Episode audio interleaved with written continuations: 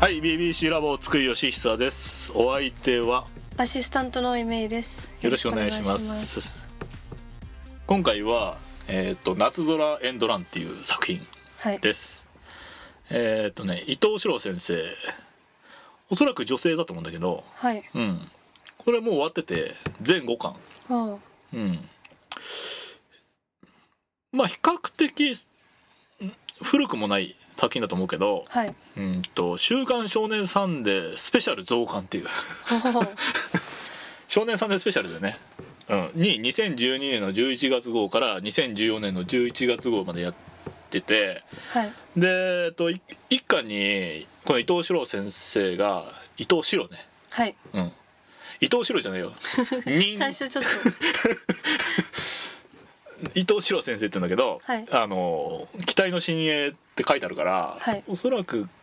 まあ、新人とかデビュー作とかなんじゃないかなって思うんだけどものすごい絵がうまい、おうん、人です、うん、あのね爽やかな絵だよ見やすいしまあ綺麗だよね。ーうあん、で野球漫画なんだけどーはい。まあ、野球部員が主人公なんだけどもうコンセプトは、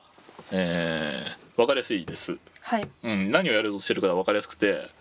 えー野球部のこれ主人公セカンドの子なんだけど、えーセカンドの子と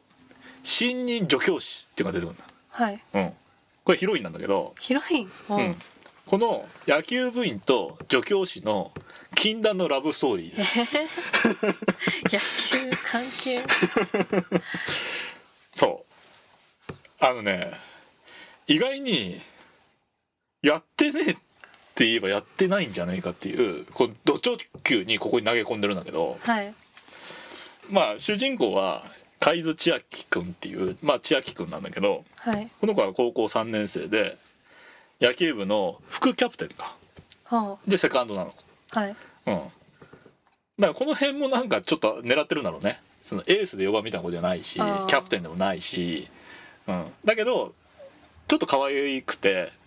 えーでも頑張り屋さんでチームのムードメーカーであそのちょっと年上の 女性があ可愛のがりたい可愛いかなと思うそうそうそうそうそうそう感じをね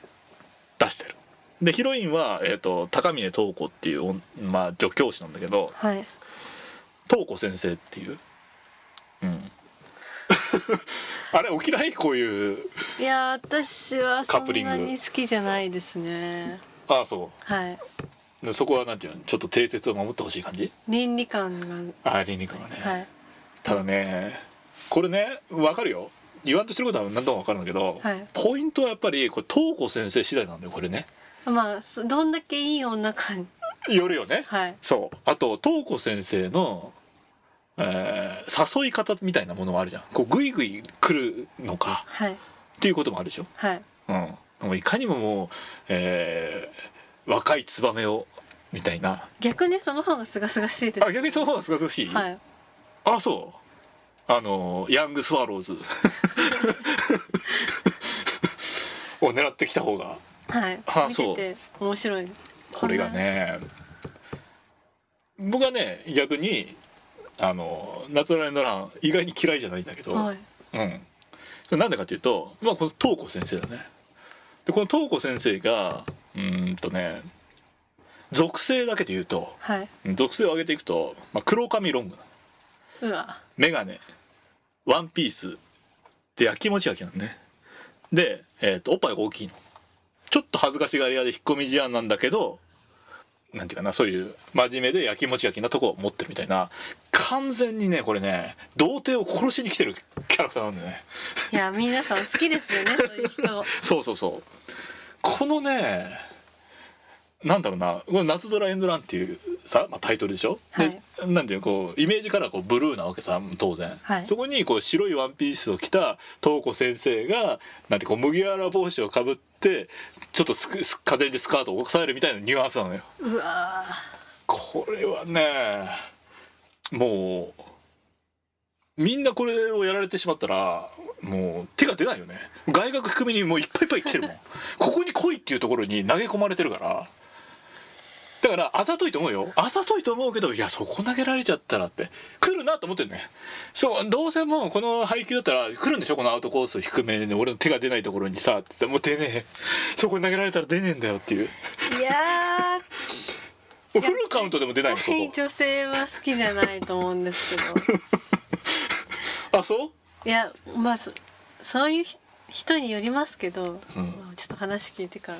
しまは す話聞いてかからにするでもねああーどうなのかな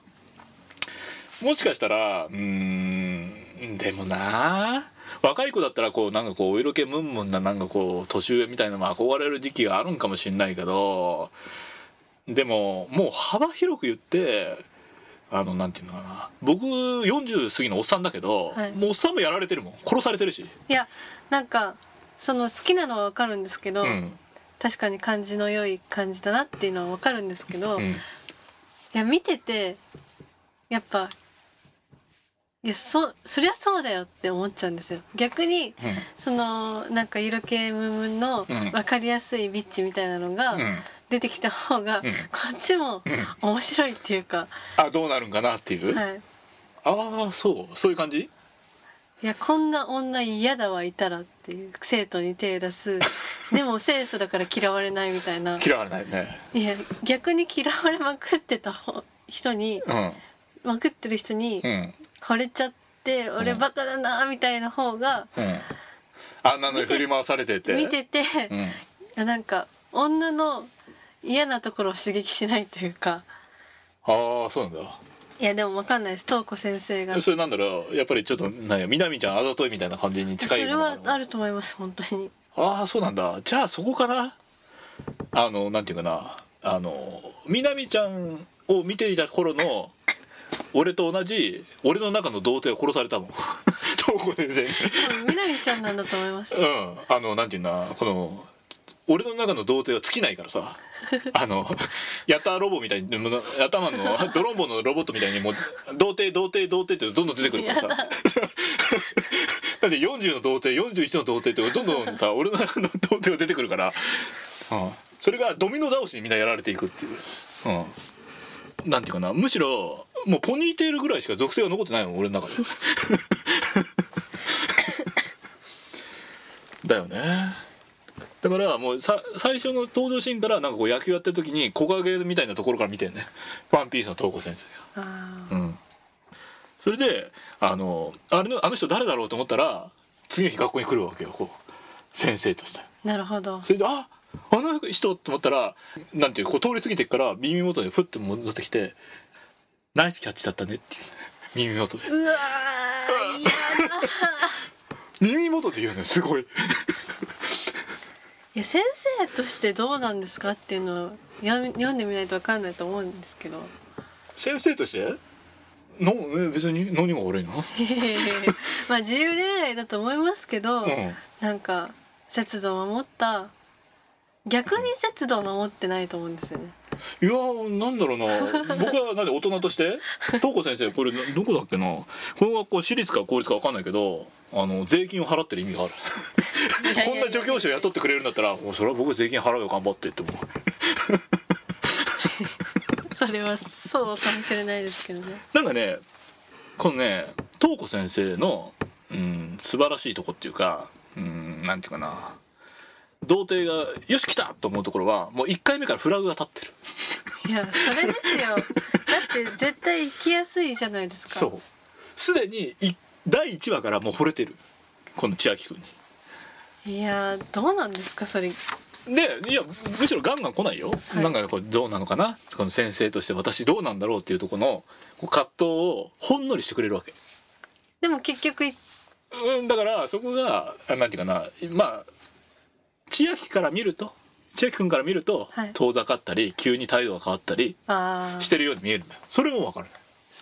なんだけどそれでふっとなんかこう遠くなっちゃったりふっと近づいてきたりしてなんだけど自分が幼馴染の同級生とか喋ってるとちょっとむくれてくれたりするわけよなんか仲良くしちゃってみたいなことになったりするわけよよ 学生ですよ相手はいやだって別に東郷先生だってまだ新任だからそんなに別いにやー言ったっだってて10個も20個も離れるわけじゃないんだ色気ムンムンの女教師がうん正攻法で大人げなく戦ってくる方がうん、すがすがしいですよああなるほどねはいメジャーリーガーだけど何かみたいなはい方が、もうこれでいきますよ私はっていう感じの方が、うん、バカだなーって思いながら男の子ってバカだなと思いながでもまああんだけ色気ムンムンで正攻法できたら、ら、しょうがないよねって思うんですけどうんうんだいじらしく清楚にしながら、うん、結局それかよみたいなあ自分はそんなんじゃないんですよとそんなそこまでそういう女じゃないんだけどもうどうしてもそういうなんかなっちゃったのごめんなさいみたいなそう私のせいじゃないけどみたいなの がいや自分で引き起こしたことでしょって絶対思うと思うんですよねいや読んでないから本当に失礼な話ですけどうーんなんかね困ったことにねまあ若干その通りなんだよねあのなんていうかなその通りのキャラクターよ、あうん、あそう思って読めばすすごい面白く読めるのかもしれないですあーだから本当にえっ、とさっきも言ったけどえっ、と昨日までそういうなんかこうちょっと優しかったのに同級生のその自分はその男友達ぐらいの気分で付き合ってるやつと仲良くしてたらなんかちょっとそっけなくなってで「いやあいつはこういうことだよ」って言ったら急に「あそうなんだ」ってちょっと明るい笑顔を見せてくれるいやなんだみたいな可愛いですけど確かにそうでしょはいそうなんだよでえっとさらにえっと最初のその耳元でささやくこともそうだけどさらに童貞がわしょいわしょい ってなるのは、はいあの自動的にイベントがいろいろ起こってくれる、あうん、しかもあのなんていうかな複雑じゃない